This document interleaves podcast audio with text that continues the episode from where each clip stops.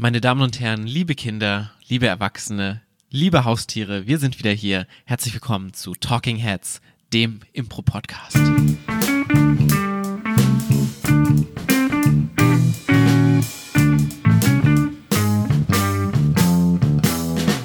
Und der wortgewandte Herr am Mikrofon ist Paul Ziemer. Vielen Dank. Und die wortgewandte Frau am anderen Mikrofon nennt sich Claudia Behlendorf. Herzlich willkommen. Schön, dass du da bist. Ich nenne mich nicht nur so, ich heiße auch tatsächlich so. Ja, ist das Ja, so? ja. Hast du nicht noch einen zweiten Namen? Naja, das macht es ja nicht weniger. Na gut. Du willst es auch hier im Podcast umschiffen, ne? Den zweiten Namen. Ja, ist Na richtig. Gut, okay. Wir werden uns heute äh, mit etwas ähm, Grundlegendem beschäftigen und zwar Improvisationstheater. Ja, sehr überraschend. Ja, und äh, im Speziellen werden wir uns heute der Prämisse widmen. Was heißt denn Prämisse, Claudia?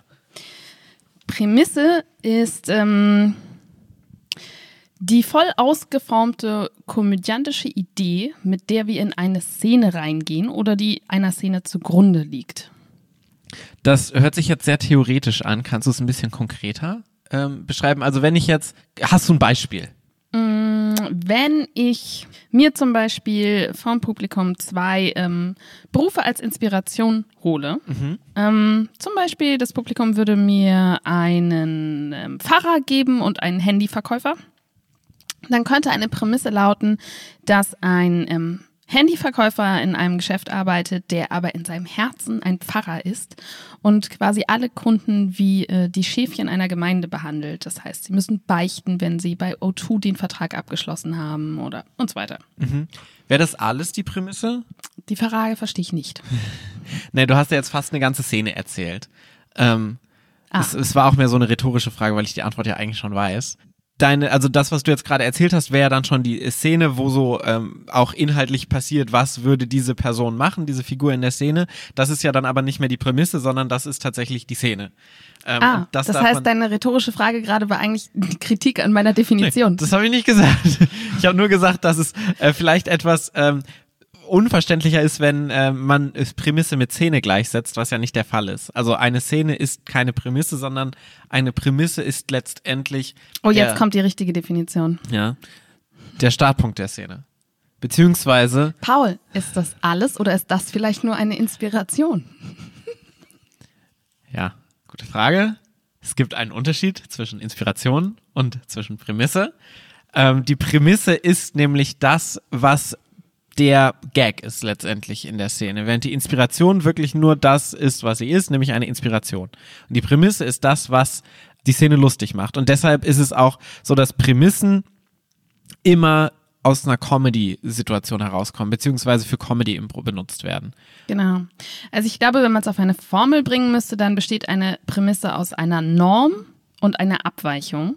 Das heißt, wir haben ähm, ein Szenario, ähm, zu dem wir bestimmte Erwartungen oder Vorstellungen haben und ähm, eine Abweichung davon, die Comedy-Potenzial hat. Also in dem Moment, wo man die Prämisse formuliert, muss man quasi schon verstehen, was witzig daran ist. Ja.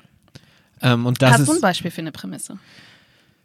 Ähm, also letztendlich kann man sich, wenn man sich zum Beispiel Sketche anschaut im Internet, sind eigentlich immer Prämissen das, was im Kern dieser Sketche liegt. Und jeder Sketchschreiber zum Beispiel hat zu Beginn eine Prämisse, die so auch der Pitch letztendlich ist für die, für die Szene. Wenn äh, ich jetzt Claudia gefragt hätte, hätte Claudia den Dead Parrot Sketch von äh, Monty Python äh, angeführt, was so ihrer Meinung nach der Sketch ist, den alle kennen. Und ich kannte ihn vorher einfach noch nicht. Paul, du hast mich gerade gefragt und ich habe nicht den Dead Parrot Sketch angeführt. Das stimmt, aber du hättest es jetzt bestimmt gemacht. es ist so schön, dass du mich besser kennst als ich selbst. Oh, da fällt mir ein, ich wollte was vom Dead Parrot Sketch erzählen. Ja, ähm, da ist die Prämisse ganz einfach, dass ähm, ein Kunde in einen Laden geht und seinen toten Papagei ähm, zurückgeben möchte und nicht einsieht, dass der, und der, der Verkäufer sieht nicht ein, dass der Papagei tot ist. Das ist letztendlich die Prämisse des Sketches. Und ähm, das kann man bei jedem Saturday Night Live Sketch, bei jedem Monty Python Sketch, bei jedem ähm, Key and Peele Sketch liegt eine Prämisse zugrunde. Ähm, selbst wenn man zum Beispiel das Leben des Brian nimmt von Monty Python, der Film, ist letztendlich die Prämisse, die dem zugrunde liegt, dass ähm, was wäre, wenn ein Mensch zeitgleich zu Jesus geboren würde, der auch als Messias verehrt würde, obwohl er eigentlich keiner ist. oder keiner sein will.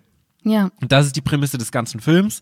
Und dann gibt es zahlreiche Gags, die sich darauf aufbauen und verschiedene Spielarten dessen. Kannst du noch mal ganz kurz Film sagen? Film. Du hast das nicht gesagt gerade. Film. Film. Kirche. Film. Das ist witzig. Äh, Du sagst das so, wie Berliner es auch sagen. Film. Vielleicht Die habe ich, Prämisse so, des Films. vielleicht hab ich doch so ein bisschen mal Sachen aufgenommen, die nicht unbedingt nur Kassel-Hochdeutsch sind. Ähm, ich glaube, der, ähm, wenn wir jetzt gerade von Sketchen sprechen, wir schreiben ja selber auch Sketche fürs Unterhaus und äh, auch sonst. Für unser Und- Leben einfach mal so, wenn mir langweilig ist, schreibe ich mir mal so einen Sketch. Ja, wenn mir mal langweilig ist, mit Betonung auf dem Satz, dann schreibe ich auch einen Sketch. Ich glaube, das ist so wahr. Und ich glaube, einer der ähm, ersten Sketche, die ich geschrieben habe, war, ähm, wenn man davon ausgehen würde, es gibt ein, ähm, eine Frau, die geht zum Frauenarzt und die möchte einen Vaterschaftstest machen. Dann haben wir eine Norm, eine Plattform und es ist ähm, quasi nicht weiter überraschend. Und ich habe das dann gedreht, so die Frau möchte einen Mutterschaftstest machen weil sie sich sicher ist, nachdem sie das äh, 3D-Ultraschallbild gesehen hat, dass das nicht ihr Kind sein kann, weil es viel zu hässlich ist. Und ähm, ich glaube, daran kann man ganz gut sehen, was der Unterschied ist zwischen einer Inspiration und einer Prämisse. Weil in dem Moment, wo wir sagen, ähm, Frau macht einen Mutterschaftstest, wissen wir, was die Abweichung ist. Ja, und es sind meistens auch, Prämissen sind meistens das, wo wir schon ähm, Gags im Kopf haben, wo wir schon denken, okay, das ist lustig, da kann man das, das, das und das machen. Das heißt, es gibt natürlich auch eine Inspiration, eine Gag-Inspiration, aber es ist was, was schon in eine bestimmte Richtung geht und nicht so frei ist wie eine Inspiration. Ja. Widerspricht das nicht eigentlich dem Gedanken, den wir zumindest so hier in Deutschland haben, von du gehst ohne Plan in eine Szene, du äh, lässt dich einfach ganz frei darauf ein, was kommt und entdeckst im Moment, was passiert? Ja. Gut. Nee, natürlich nicht. Äh, natürlich ist es so, also klar, es ist nicht so ein klassisches, hey, wir machen so alles, worauf wir Lust haben und gehen so in, in die Freiheit der Szene, sondern es gibt einen Fahrplan für die Szene und es grenzt sie irgendwie ein und es ist natürlich auch in einer gewissen Hinsicht geistig fordernd, weil du dir erstmal im Vorhinein so eine Prämisse überlegen musst und dann musst du sie ja auch noch klar definieren in der Szene und am Anfang ganz klar machen. Aber der Hintergedanke von der Prämisse ist eben genau das, dass du deiner Szene einen Rahmen gibst, der diese Szene spielen kann und dass du dann dich in diesem Rahmen frei entfalten kannst. Und ähm, das macht es meistens fürs Publikum besser und für die Spieler und Spielerinnen, weil alle wissen, worum geht es. Und Klarheit und klare Definitionen sind ja, das lernen wir auch beim normalen Impro, also bei jedem Impro, sind immer gut. Und Prämissen sind eigentlich genau das. Sie sind eine Klarheit und eine klare Definition von, darum geht es in dieser Szene. Sieht man aber trotzdem sehr selten. Das also ich stimmt. würde sagen, dass die aller, allermeisten Impro-Gruppen in Deutschland eigentlich nicht prämissenbasiertes Impro spielen, sondern freies Impro oder mh, auf Englisch heißt das organisches Impro, aber das hat immer sowas von Biotonne, finde ich. Das stimmt. Ja, es ist, ähm, ist vermeintlich auch einfacher, ne? Weil du denkst so, okay, ich kann wirklich mit nichts auf die Bühne gehen und ich gehe einfach auf die Bühne und folge dem Flow. So. Ähm, aber letztendlich bin ich der Meinung, dass Prämissen-Impro tatsächlich alles viel einfacher macht, weil du eben diesen Fahrplan hast und weißt, okay, diese Struktur habe ich und daran kann ich mich äh, langhangeln. Und wenn du sie einmal verinnerlicht hast, also ich glaube, seitdem ich Prämissen-Impro spiele, spiele ich besseres Impro als davor, weil es es für mich einfacher gemacht hat. Ja, das kann ich bestätigen. Für dich jetzt oder für mich? Nee, für dich schon. Ah ja, na gut, immerhin. Und der Spaß kommt ja dann ins Spiel, wenn man das Wie Genau. spielt. Also es bedeutet natürlich nicht, dass nur weil du eine Prämisse hast, mit der du in die Szene gehst, ähm, dass du dann keinen Spaß mehr hast beim Spielen und nichts mehr entdeckst, sondern die Entdeckung fängt dann eben erst an. Ja. Also wenn ähm, äh, zum Beispiel jetzt eine der letzten Szenen, die mir einfiel, ähm, die mir einfällt, die haben Thomas und Charlie gespielt. Da war Zwei die Prämisse, fantastische Impro-Spieler aus der Affirmative. zwei fantastische Impro-Spieler aus der Affirmative. Da war die Prämisse, sie ähm, beziehen ein Bett, aber das Bett ist 20 Mal so groß wie sie. Und die Prämisse ist auch gar nicht mal so witzig, wenn man Ja. sie hört. Und der ganze Spaß an der Szene und die Comedy entsteht dann eben in dem Wie. Also wie haben sie es gespielt? Das war halt eine sehr, sehr physische Szene. Also ich glaube, sie haben auch kaum gesprochen. Damit diese riesigen Kopfkissen mit riesigen Bettbezügen bezogen. Und Charlie hat sich das Bein gebrochen und Ja.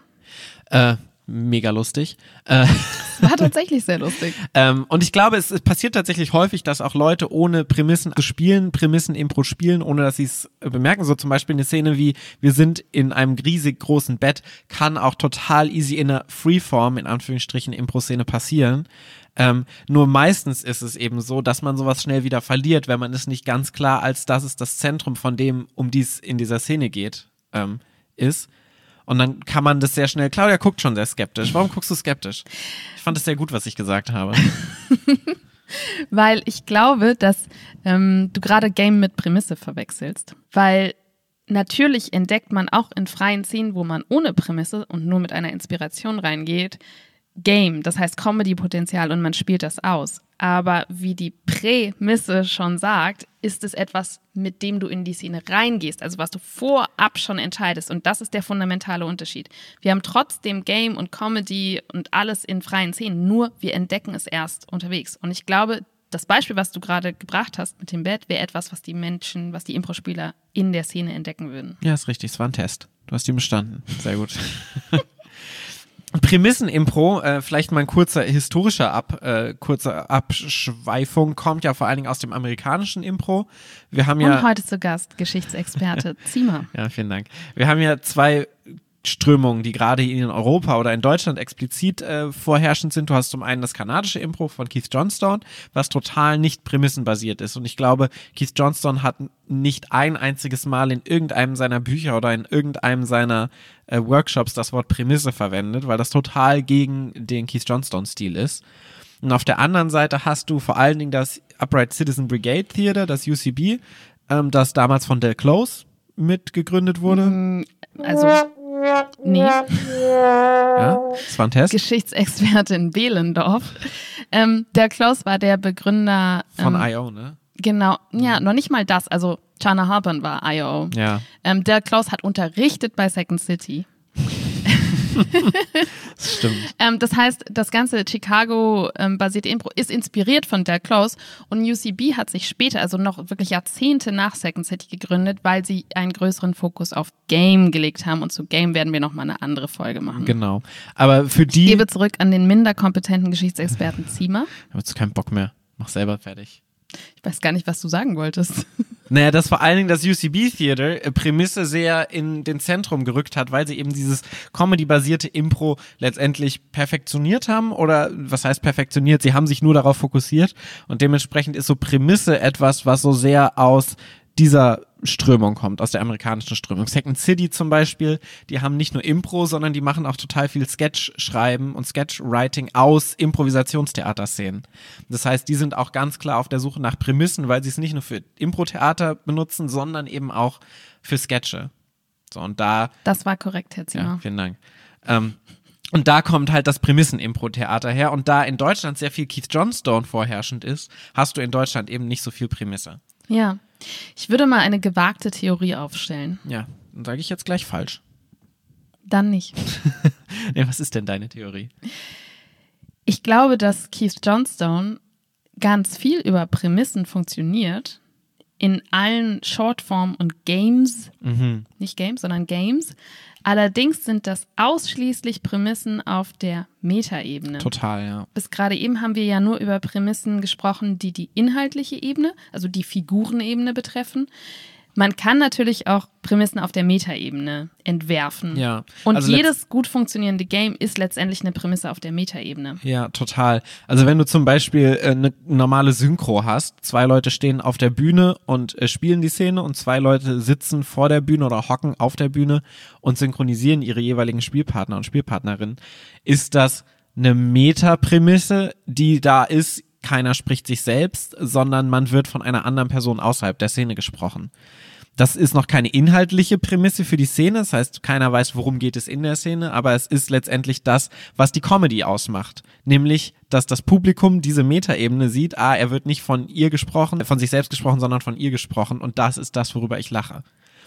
Oder dieses, du darfst kein S sagen in deinen Wortern, Wörtern, ähm, ist genauso. Jedes Shortform-Game von Keith Johnstone, Ja. glaube ich, hat tatsächlich eine Metaprämisse. Total. Und je besser die Metaprämisse für sich funktioniert, umso sicherer gelingt diese Shortform-Szene und umso sicherer gelingt sie tatsächlich auch Anfängern.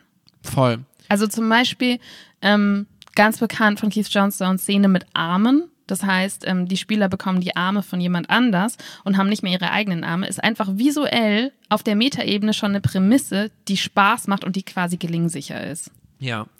Ähm, der Vorteil von der Prämisse gerade in diesem Fall und deshalb macht Keith Johnston ja diese Games und das ist halt auch das Ding, was bei jeder anderen Prämissenszene der Fall ist, ist, dass du ein gemeinsames Vokabular hast. Das heißt, alle Spieler auf der Bühne wissen, alles klar, darum geht es jetzt. Und dafür sind ja auch Games da. Ähm, Keith Johnston macht das ja auch vor allen Dingen für Leute, die eben noch nicht so viel Impro gespielt haben. Das heißt, die vor allen Dingen einen Rahmen brauchen, zum Beispiel im Theatersport oder so. Ähm, für die ist die, die, die, äh, Ebene? nee, die, Gott? Wolke? Stirn? nein, die, die, äh, Vorhang? ich habe komplett vergessen, was ich sagen wollte. Heiligenschein. Nein, die, Haar? Die Herausforderung nicht so Ist irgendwas hoch. da oben? Nein, ach, ich weiß es nicht. Die, die Bar ist nicht so hoch. Die, Schwelle? ja, die, ach, keine Ahnung, irgendwie sowas. Also die, es ist, es macht es Ich mir einfach. gerade vor, wie bei so einer Runde Activity, weil du nur mit deiner Hand oberhalb deiner Stirn rumfuchtelst. Also auf jeden Fall macht es das für Anfänger einfacher in die Szene reinzubekommen, weil es denen, wie gesagt, auch wieder einen Rahmen gibt, in dem sie sich äh, frei entfalten können und der Inhalt fast schon egal ist, weil diese Prämisse da ist und das alles zusammenhält. Ja. ähm, gerade bei so einer Meta-Prämisse macht es das noch einfacher als eine inhaltliche Ja. Prämisse. Deshalb sind Games natürlich so cool, gerade zu Beginn am Anfang von Impro.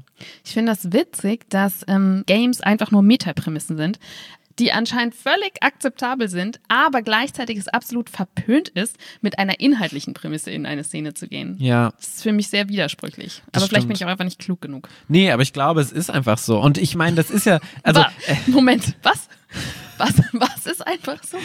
das erste, nicht das zweite. Okay, gut. Ähm, das, das Ding bei diesen Prämissen ist ja sogar, du planst dich schon im Vorhinein. Das heißt, du gehst sogar vor der Show hin und sagst so, das sind diese Prämissen, die wir uns für die Shortforms geben, Ja. also für die Games. Ist noch viel mehr Plan als bei inhaltlichen. Total. Ähm, du hast natürlich mehr Spielraum, weil es eben diese Metaebene sind und die Szenen ähneln sich dadurch nicht so sehr. Also manche mehr als andere.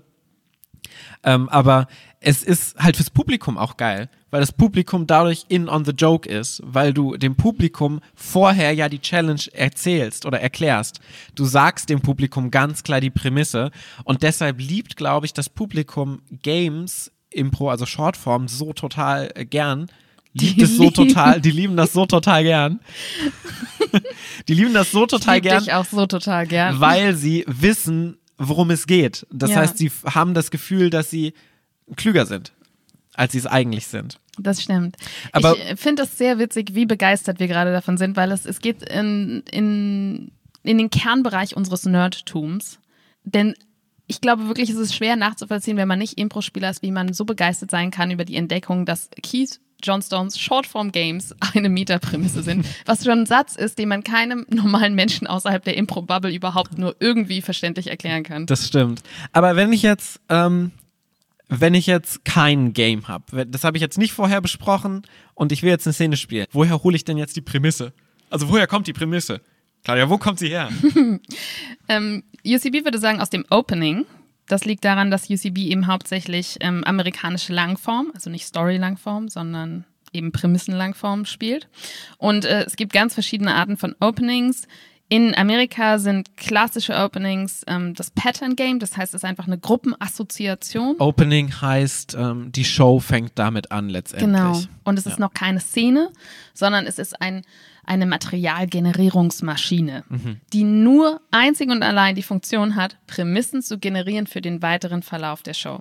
Und es kann eben auch sowas sein wie einer losen Assoziationsabfolge, wo sich jeder darauf konzentriert und schaut, was war witzig, was gab eine Reaktion aus dem Publikum. Ja.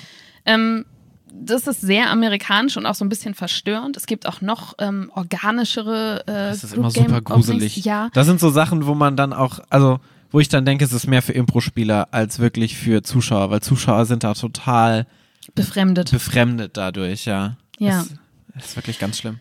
Ich finde es Ähm, auch als Spieler immer ganz unangenehm. Was haben wir denn für Openings in den Shows, die wir spielen? Oder wo, woraus ziehen wir Prämissen? Ja, ähm, zum Beispiel, also ein ganz klassisches Format kommt auch aus Amerika, ist der Armando.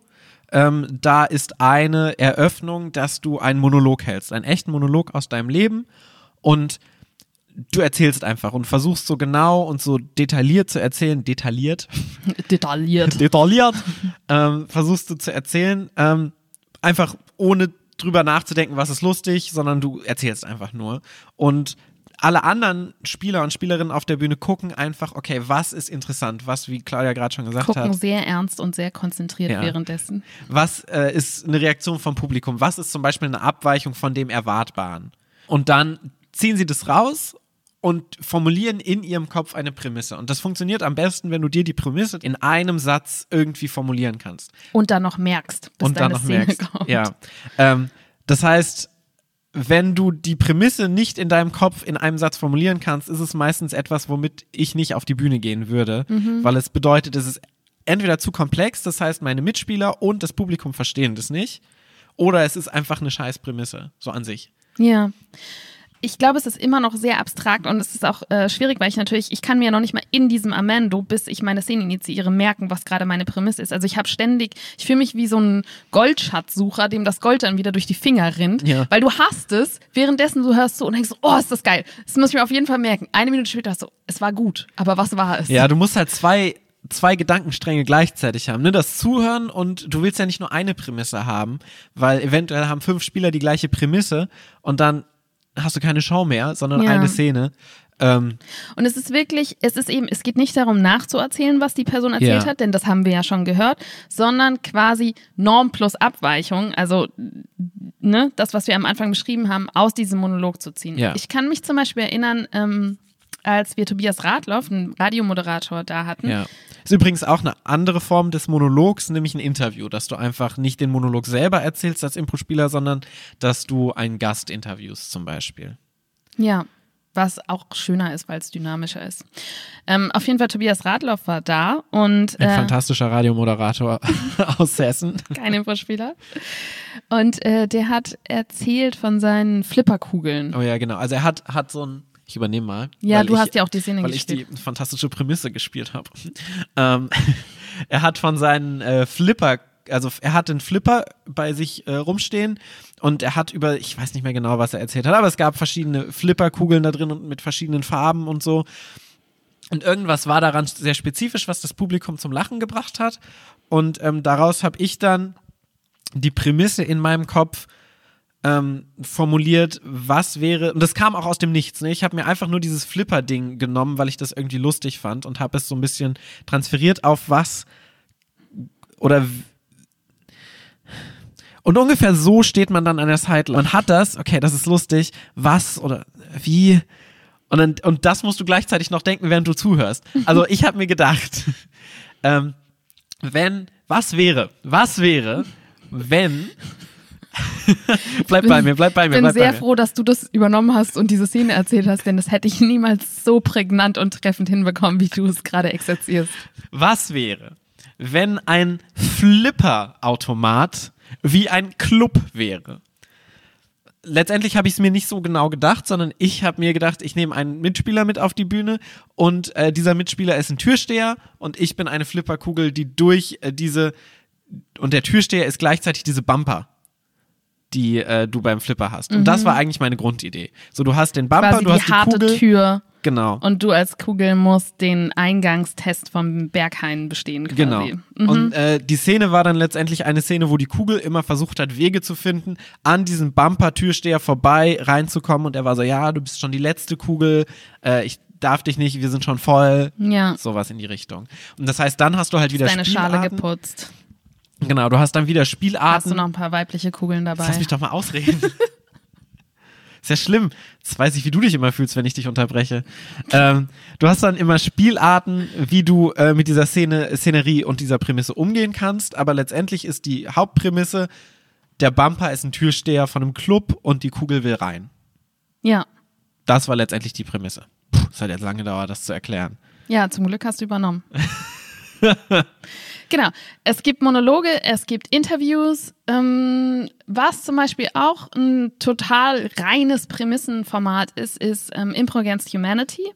gibt es ja in den USA ganz viel. Ich glaube, schon seit äh, zehn Jahren oder so wird es in den USA gespielt. Hier in Deutschland hat das zuerst äh, Jens Wienert aus Mannheim mitgebracht. Was ist das? Der? Ein fantastischer Impro-Spieler. Ja.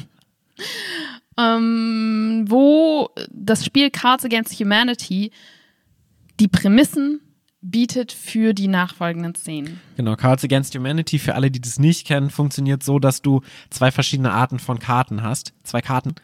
Ähm, auf der einen Karte steht ein Satz drauf, zum Beispiel, wenn ich eine Million Dollar hätte, würde ich mir eine ähm, Statue zu Ehren von, und dann hast du so ein ausgelassenes Feld, wie so ein Lückentext, ne, ne, ne, bauen. Und dann haben alle anderen zig verschiedene Karten, auf denen einfach nur Begriffe draufstehen. Meistens hat es irgendwas mit Abtreibung oder mit Hitler zu tun.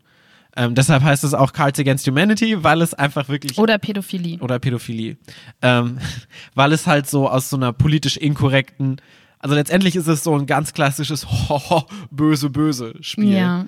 Ähm, was so ein bisschen so eine Katharsis, glaube ich, hat. Das ist so ein bisschen dieser, dieser, dieses oh, Tolle an diesem Spiel.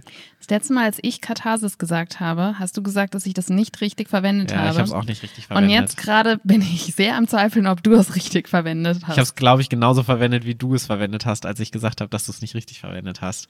Anyway, das heißt, ähm, letztendlich ist, hast du dann Sachen, die so nicht wirklich zusammenpassen, die aber so sehr überzeichnet und sehr politisch inkorrekt sind. Und daraus holst du dann eine Prämisse raus. Genau. Indem du das versuchst, auf verschiedene Spielarten zu ähm, umzumodeln. Wobei letztendlich diese Karte ja nicht mal die Prämisse ist. Manchmal aber schon. Ja. Und es ist oft auch so, deswegen funktioniert ja Cards Against Humanity überhaupt als Spiel, Ja. weil tatsächlich die Prämisse an sich schon witzig ist. Also wenn es keine Prämisse wäre, würde Cards Against Humanity extrem unwitzig sein. Ja. Das heißt, es sind so Sachen wie, ähm, wenn ähm, ähm, X bekommt einen Oscar für Y oder so. Und dann ist es sowas wie äh, Hitler bekommt einen Oscar für seinen Für Schäferhund. Pädophilie. Ja, oder für Pädophilie. ähm, Tier oder, oder Kind. Ähm, und das heißt, es ist schon der Gedanke von so, okay, krass, es gibt so einen Oscar für Hitler. Ist so ganz witzig vielleicht. Und dann für seinen Schäferhund. Ja, es war, war jetzt nicht so witzig. Aber es war eine Karte, die wir tatsächlich mal hatten, genau in der Ah, Kombination. Deswegen denke ich gerade daran. Und das heißt, du spielst dann auch meistens die erste Szene, wenn die sich eignet, ziemlich genau diese Prämisse. Zum Beispiel ähm, wirklich die Oscar-Verleihung es gibt einen Hitler-Oscar. Und ähm, wer den rassistischsten Film hat, der bekommt diesen Oscar. Das könntest du zum Beispiel spielen. Ich hätte nie gedacht, dass wir in unserem Podcast so viel Hitler verwenden als Wort.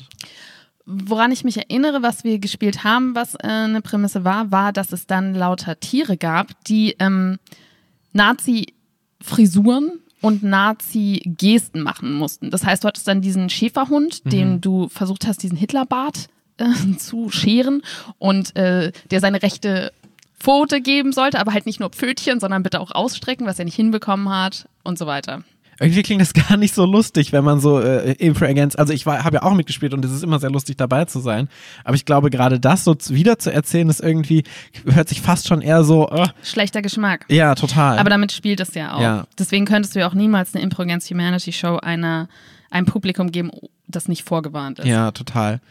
Ähm, und letztendlich kannst du Prämissen aus allem, also du kannst Prämissen generieren aus allem. Und deshalb ist es auch so ein, so ein schönes Format-Framework, was du hast, also ein Rahmen für ein Format, weil du letztendlich die Formate nur dadurch ändern kannst, indem du das in Anführungsstrichen Opening äh, veränderst. Das heißt, du kannst es durch Lieder machen, du kannst eine Person machen, die singt. Wir hatten das bei unserem Format Death Drop, was wir mit Marius Emmertraut, einem fantastischen Impro-Spieler und fantastischen Post-Producer und Cutter, ähm, gespielt haben, wo äh, Marius eine Drag Queen war und die äh, Lieder gesungen hat und aus diesen Liedern haben wir Prämissen für Szenen rausgewonnen.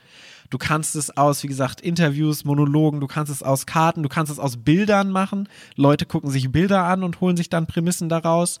Ähm, es äh, gibt ein cooles Format von ähm, ein paar Impro-Spielern aus Darmstadt, die das mit ähm, Anrufbeantwortern gemacht haben, wo jemand auf einen Anrufbeantworter gesprochen hat, wo man sich das rausziehen kann. Du kannst es wirklich aus allen möglichen Prämissen generieren. Du kannst theoretisch auch Szenen spielen und aus dieser Szene in der nächsten Szene eine Prämisse rausgreifen und es so aufeinander aufbauen lassen. Ähm, wichtig ist, und das hat, hast du ja auch gerade schon gesagt, dass die Prämisse sich dadurch unterscheidet, dass sie nicht in der Szene entwickelt wird, sondern dass sie vor der Szene steht. Deshalb heißt sie ja auch Prämisse. Prämisse. Genau, richtig. Du bist sehr klug, Paul. Ja, vielen Dank. Ich hatte eine gute Lehrerin. Wunderbar. Ich glaube, damit haben wir alle wichtigen Aspekte der Prämisse behandelt. Ich würde gerne noch kurz einen Aspekt äh, kurz ansprechen. Worin unterscheidet sich denn jetzt die Prämisse von der Inspiration? Weil ist die Inspiration nicht auch eine Prämisse? Weil du holst das vom Publikum und denkst dir, okay, geil, daraus kann ich das machen. Wenn du dir einfach nur ein Wort holst Mhm. oder einen Beruf oder eine Location, dann hast du vielleicht die Norm oder vielleicht hast du äh, etwas, was das Publikum schon witzig findet, aber dir fehlt der andere Teil. Also wenn du zum Beispiel dir Friedhof holst, dann ähm, ist das eine Location, aber äh, und das ist vielleicht eine Norm, aber du hast noch keine Abweichung. Das heißt, du hast noch keine ähm, voll ausgereifte Comedy-Idee. Ja, vielleicht ist das auch der Grund, warum ähm, das Publikum häufig sowas wie Pornokino oder Dixie-Klo oder so reinruft, weil es fürs Publikum so eine Prämisse ist, weil sie so ähm, vielleicht auch auf dieser Metaebene, ne? Die schauen die Impro-Spieler auf der Bühne an und sagen so, hey, diese Impro-Spieler spielen eine Szene mit Dixie-Klo, was ja an sich schon eine Prämisse sein kann. Und dann guckt man, wie spielen Impro-Spieler Dixie-Klo. Ähm, was, Hm, glaube ich, verstehe, was auf der direkten Ebene von sie spielen eine Szene immer scheiße wird, und das liegt nicht nur am Dixie-Klo, ähm, sondern du hast dann halt diese Metaebene aus Publikumsperspektive, so dieses Ich will witzig sein und hey, ich rufe jetzt was so ein bisschen Cards Against Humanity mäßiges, was Unverhältnismäßiges rein, weil ich das lustig finde, wie diese Unverhältnismäßigkeit da ist. Die Leute versuchen hier eine lustige Show zu machen und ich rufe Porno rein oder so. Und ich glaube, da ist der Unterschied von, fürs Publikum ist es eine Prämisse auf der Metaebene oder für die, aber es ist auf der Non-Meta-Ebene einfach keine Prämisse, sondern es ist eine schlechte Inspiration. Es ist eine Inspiration, ja. Ja. Aus der man auch eine gute oder eine schlechte Prämisse Ja, machen das sagen immer alle. Ich finde das lächerlich. Ich habe keinen Bock, Porno, Porno-Kino oder Dixie-Klo-Szenen. Musst du ja nicht. Du kannst ja ein, eine andere Inspiration daraus machen. Aber das ist nochmal ein anderes Thema für Ja. einen anderen Podcast. Aber ich glaube, du hast recht. Ähm, die Leute denken, es wäre eine Prämisse und sie ist witzig, was sie aber halt leider nicht ist. Ja. Das ist doch ein schönes, positives Schlusswort. Das stimmt. Und meistens, aber ganz kurz, meistens ist ja die Abfolge so, dass diese Openings, das heißt äh, Monologe etc. ja auch Inspirationen bekommen. Das heißt, die starten ja nicht aus dem Nichts, sondern du hast ein Wort, was dich dann inspiriert für eine Prämissengeneration. Eine Prämissengeneration. Ge Generierung? Kinder, Enkel, heißt es lauter kleine Prämissen. Heißt es Gener Generie? Gibt es Nomen nicht Generation? Also ich generiere etwas. Ist, das ist eine Generation. Heißt Generation deshalb Generation, weil Menschen generiert werden? Paul, was war dein Impro-Moment der Woche? Der Impro-Moment der Woche.